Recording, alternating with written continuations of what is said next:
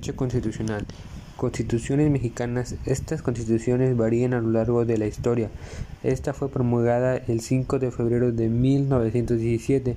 A dichas constituciones, esta, la Constitución de Cádiz, que es un régimen de dominación de España, donde enfrente hubo un poderío napoleónico. La Constitución de Apatzingán. Esa fue promulgada el 22 de octubre de 1814 y establece lo que la soberanía, la Constitución Federal de los Estados Unidos Mexicanos, establece organización del gobierno federal de las, federal, las constituciones de 1857, implanta una república federal representativa y democrática y la Constitución Política de los Estados Unidos Mexicanos en 1817 organiza las demandas de los grupos la Constitución de Apatzingán fue promulgada fue el promo del día 22 de octubre de 1814 de mano del Congreso de Chipalcingo que surgió tras la Suprema Junta Nacional Americana local. Fue el liderazgo a la lucha armada que participaron las provincias que eran controladas por el escrito y solo estaba conformada por el bando insurgente y sus integrantes.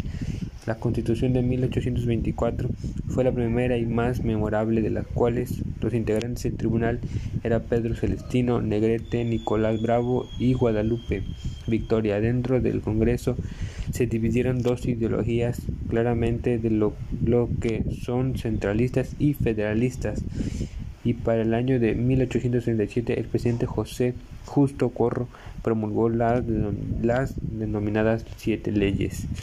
La Constitución de 1866 fue una serie de instrumentos constitucionales que alentaron la estructura de la nación república la nación de república y con base a las siete leyes que estableció por su poder supremo, poder conservado que el régimen centralista fue establecido formalmente el 30 de diciembre de 1836 y ya los 15 artículos están formadas por derechos del ciudadano, la definición de los conceptos de nacionalidad y ciudadanía, libertad de tránsito y de imprenta, innovación y de la propiedad.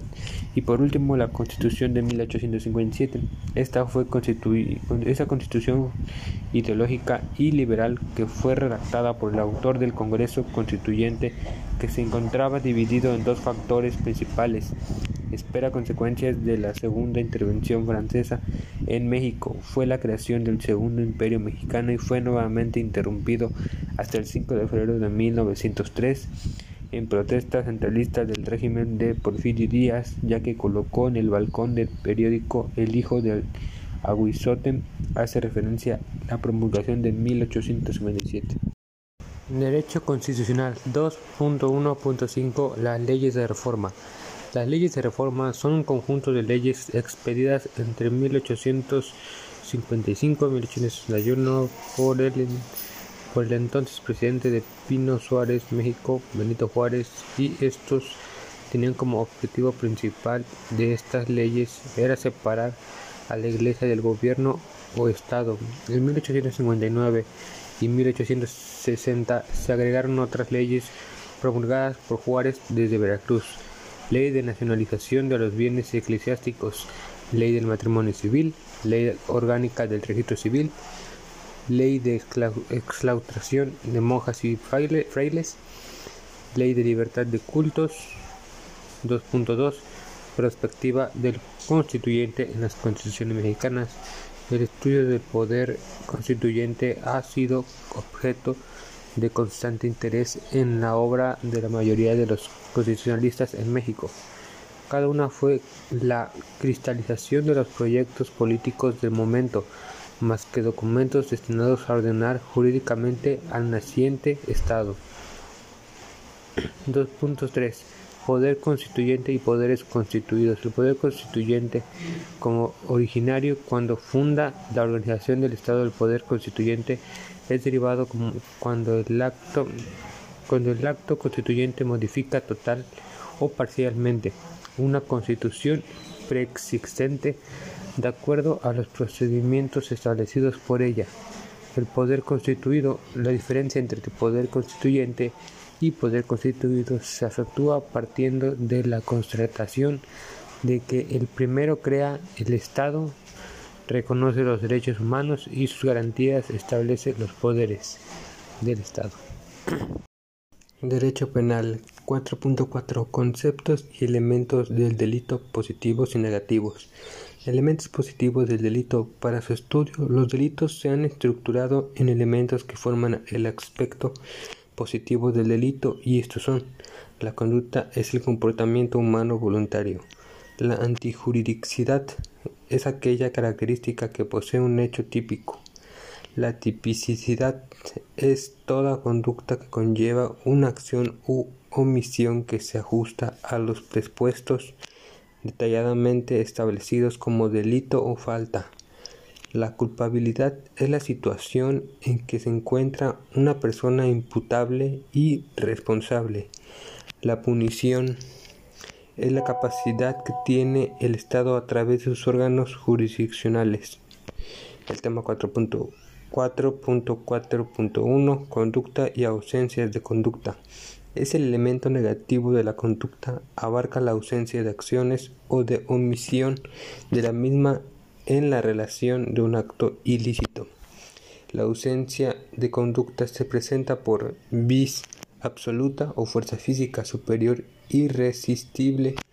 Se entiende que el sujeto actuó bis mayor o fuerza mayor cuando el sujeto realiza una acción u omisión, movimientos, omisión, movimientos, reflejos son actos corporales involuntarios, no funcionan como factores negativos. El sueño es el sueño es el descanso regular y periódico de los órganos sensoriales. El hipnotismo es un procedimiento para producir el tamaño sueño. El tema 4.4.2 Tipicidad y atipicidad. Ya he entendido que los tipos de penales son las aquellas descripciones general y abstracta que en la normal penal establece el legislador como delito en aras de la, de la exacta aplicación de la ley en materia penal consagrada en el artículo 14 de la Constitución.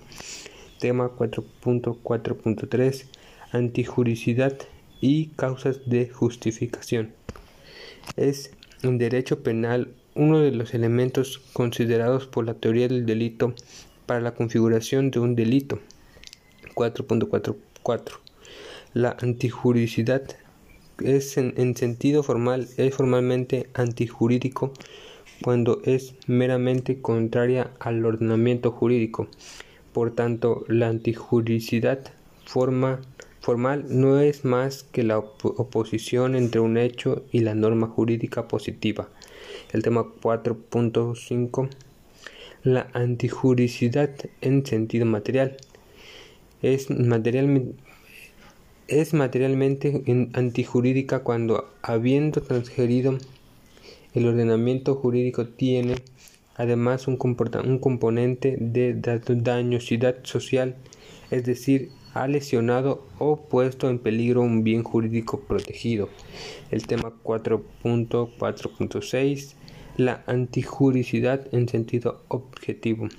La antijuricidad es la contradicción con las normas de derecho. Se establece por, este, un, por este un juicio referido a la acción que califica el carácter injusto de la conducta. El tema 4.4.7 la antijuricidad en sentido subjetivo. La norma objetiva de valoración es impredecible para la norma subjetiva de determinación. Messer al respecto dice, solo es correcto concebir el injusto como una de las que están del orden objetivo del derecho, como una perturbación de la manifestación de voluntad reconocida y aprobada por el derecho.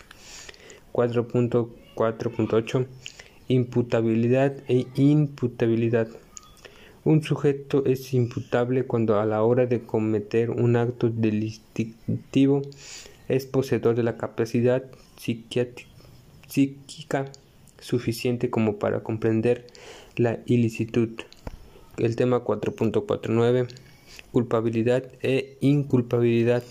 El juicio de desvalor en virtud del cual se le imputa a la gente la relación de un injusto, pues dadas las condiciones del orden personal y social. El 4.4.10 Punibilidad y excusas absolutarias. Prohibidad significa cualidad de punible es decir, aquella conducta a la que se tiene la posibilidad de aplicar una sanción o pena jurídica. Derecho Penal 4.4 Conceptos y elementos del delito positivos y negativos. Elementos positivos del delito. Para su estudio, los delitos se han estructurado en elementos que forman el aspecto positivo del delito y estos son la conducta es el comportamiento humano voluntario. La antijuridicidad es aquella característica que posee un hecho típico.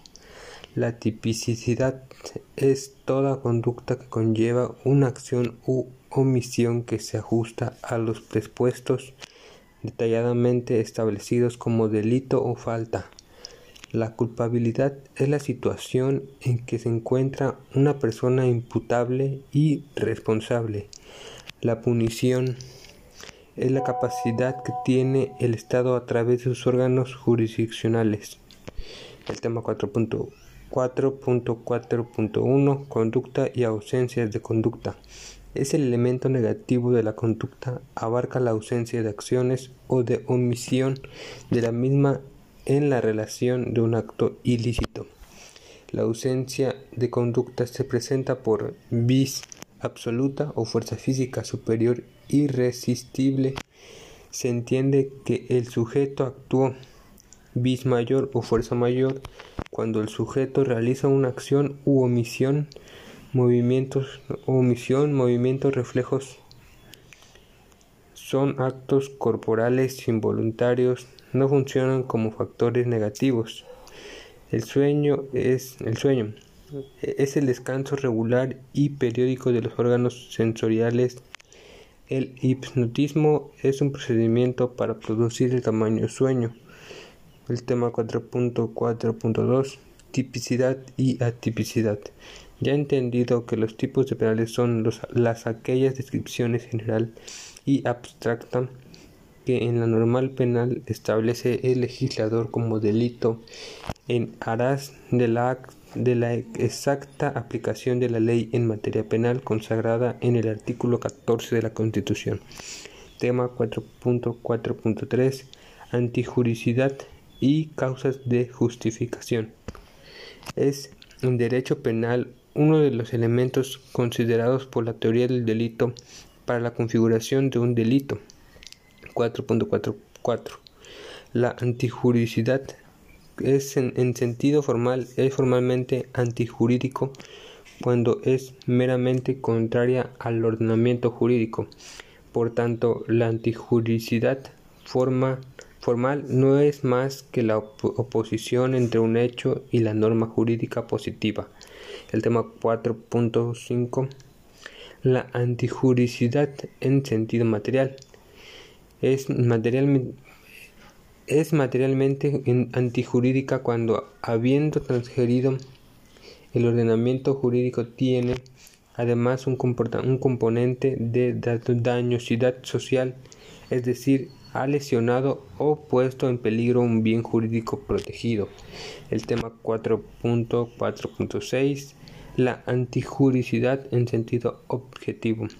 La antijuricidad es la contradicción con las normas de derecho se establece por, este, un, por este un juicio referido a la acción que califica el carácter injusto de la conducta. El tema 4.4.7 La antijuricidad en sentido subjetivo. La norma objetiva de valoración es impredecible para la norma subjetiva de determinación. Messenger al respecto dice Solo es correcto concebir el injusto como una de las que están del orden objetivo del derecho, como una perturbación de la manifestación de voluntad reconocida y aprobada por el derecho. 4.4.8 imputabilidad e imputabilidad. Un sujeto es imputable cuando a la hora de cometer un acto delictivo es poseedor de la capacidad psíquica suficiente como para comprender la ilicitud.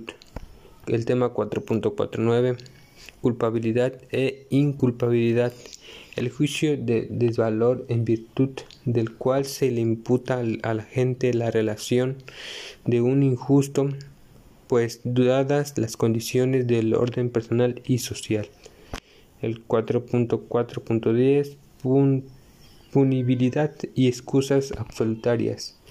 Prohibidad significa cualidad de punible, es decir, aquella conducta a la que se detiene la posibilidad de aplicar una sanción o pena jurídica.